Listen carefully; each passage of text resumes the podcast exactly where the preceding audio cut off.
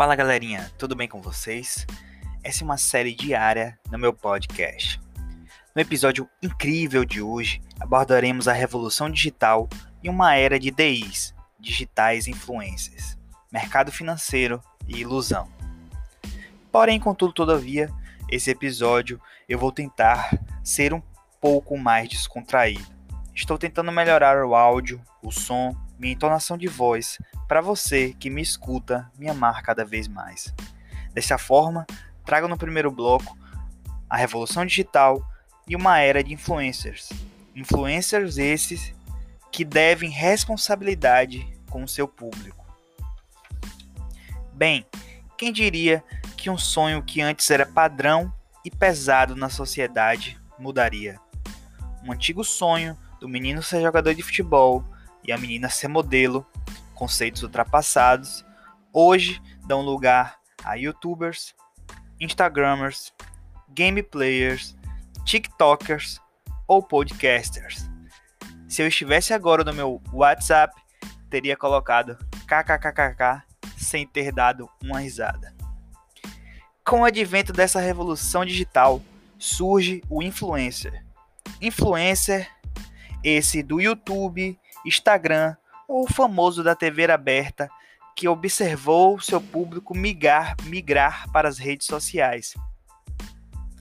Podemos falar também como uma rede social chinesa vem abocanhando de forma voraz um espaço antes restrito a startups e redes sociais do Vale do Silício, trazendo um jeito leve e espontâneo e dando força a você, anônimo, fazer sucesso. Sim, estamos falando do tão amado Tic-Teco. Mas vamos deixar isso para um outro episódio, porque inclusive os Estados Unidos está tentando censurar, censurar o TikTok. Vamos falar do influencer e sua responsabilidade com seu público. Como o nome já diz, você digital famoso influencia diretamente quem lhe assiste. Então tenha responsabilidade com o job que você pega. Trago como exemplo a cantora de funk, youtuber, instagramer Dani Russo, que por algum tempo divulgou lojas multimarcas, tênis, relógios e roupas de grife por um preço abaixo do mercado, sem especificar que esses objetos eram réplicas, levando muitos consumidores ao erro ela já se retratou sobre o tema e afirma que a filtragem de parcerias irá melhorar.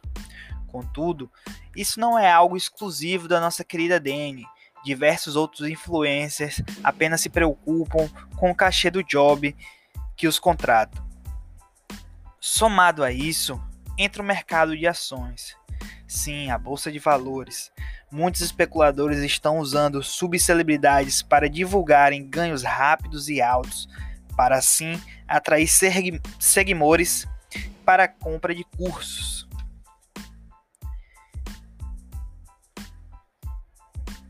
Então, meu caro amigo ouvinte, não existe ganho rápido e alto no mercado de ações sem um tremendo risco. Qualquer investimento, fundo ou investidor sério irá argumentar que a bolsa é um ganho a longo prazo Crianças americanas investem em ter educação financeira desde os 4 anos. Fonte: minha cabeça. Contudo, quero dizer que essa cultura de investimentos em ações lá já é bem trabalhada. Inclusive, a... inclusive não. Inclusive, acabo de receber a informação que Gabriela Pugliese, após perdas milionárias, volta às redes sociais.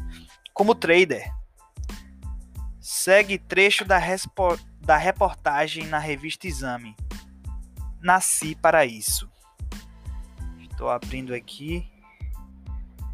Nessa mesma reportagem, Gabriela agradece ao trader Rafael Ferri, dono de uma plataforma de cursos para investidores. Nessa mesma reportagem, um estudo divulgado no ano passado pela Fundação Getúlio Vargas, FGV São Paulo, comprovou que as pessoas mais perdem do que ganham com a prática de day trader. Os economistas Bruno Giovanetti e Fernando Chege analisam o desempenho de 20 mil investidores que entre 2012 e 2017 adotaram a modalidade day trade.